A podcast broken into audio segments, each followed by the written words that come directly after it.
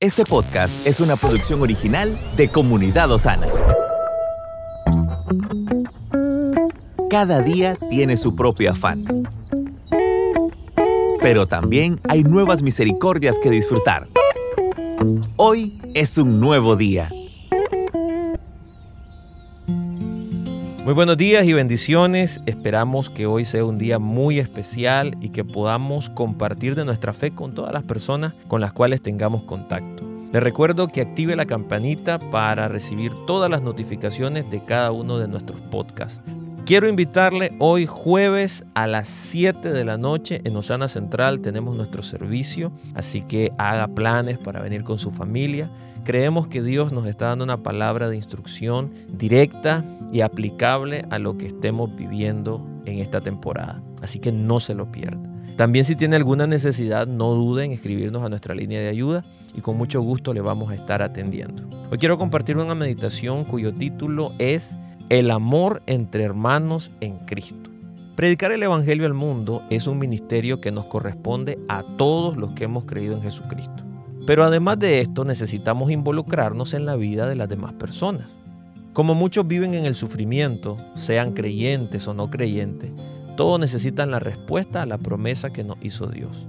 Todas las personas avanzan por el camino de la vida haciéndose preguntas como ¿por qué vivimos en esta realidad tan difícil? ¿Por qué pasamos cada día en medio del temor y la tristeza? Quienes estaban en la cueva de Adulán junto a David también estaban afligidos, tenían deudas, preocupaciones, afanes. Esa es la realidad de la vida.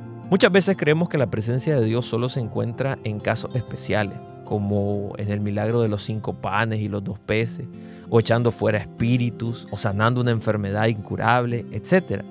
Pero no es así.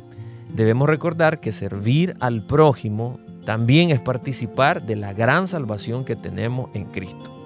Dios nos envió a la tierra en este presente para que podamos cultivar relaciones con sus hijos y apoyarnos mutuamente sin ningún tipo de condición.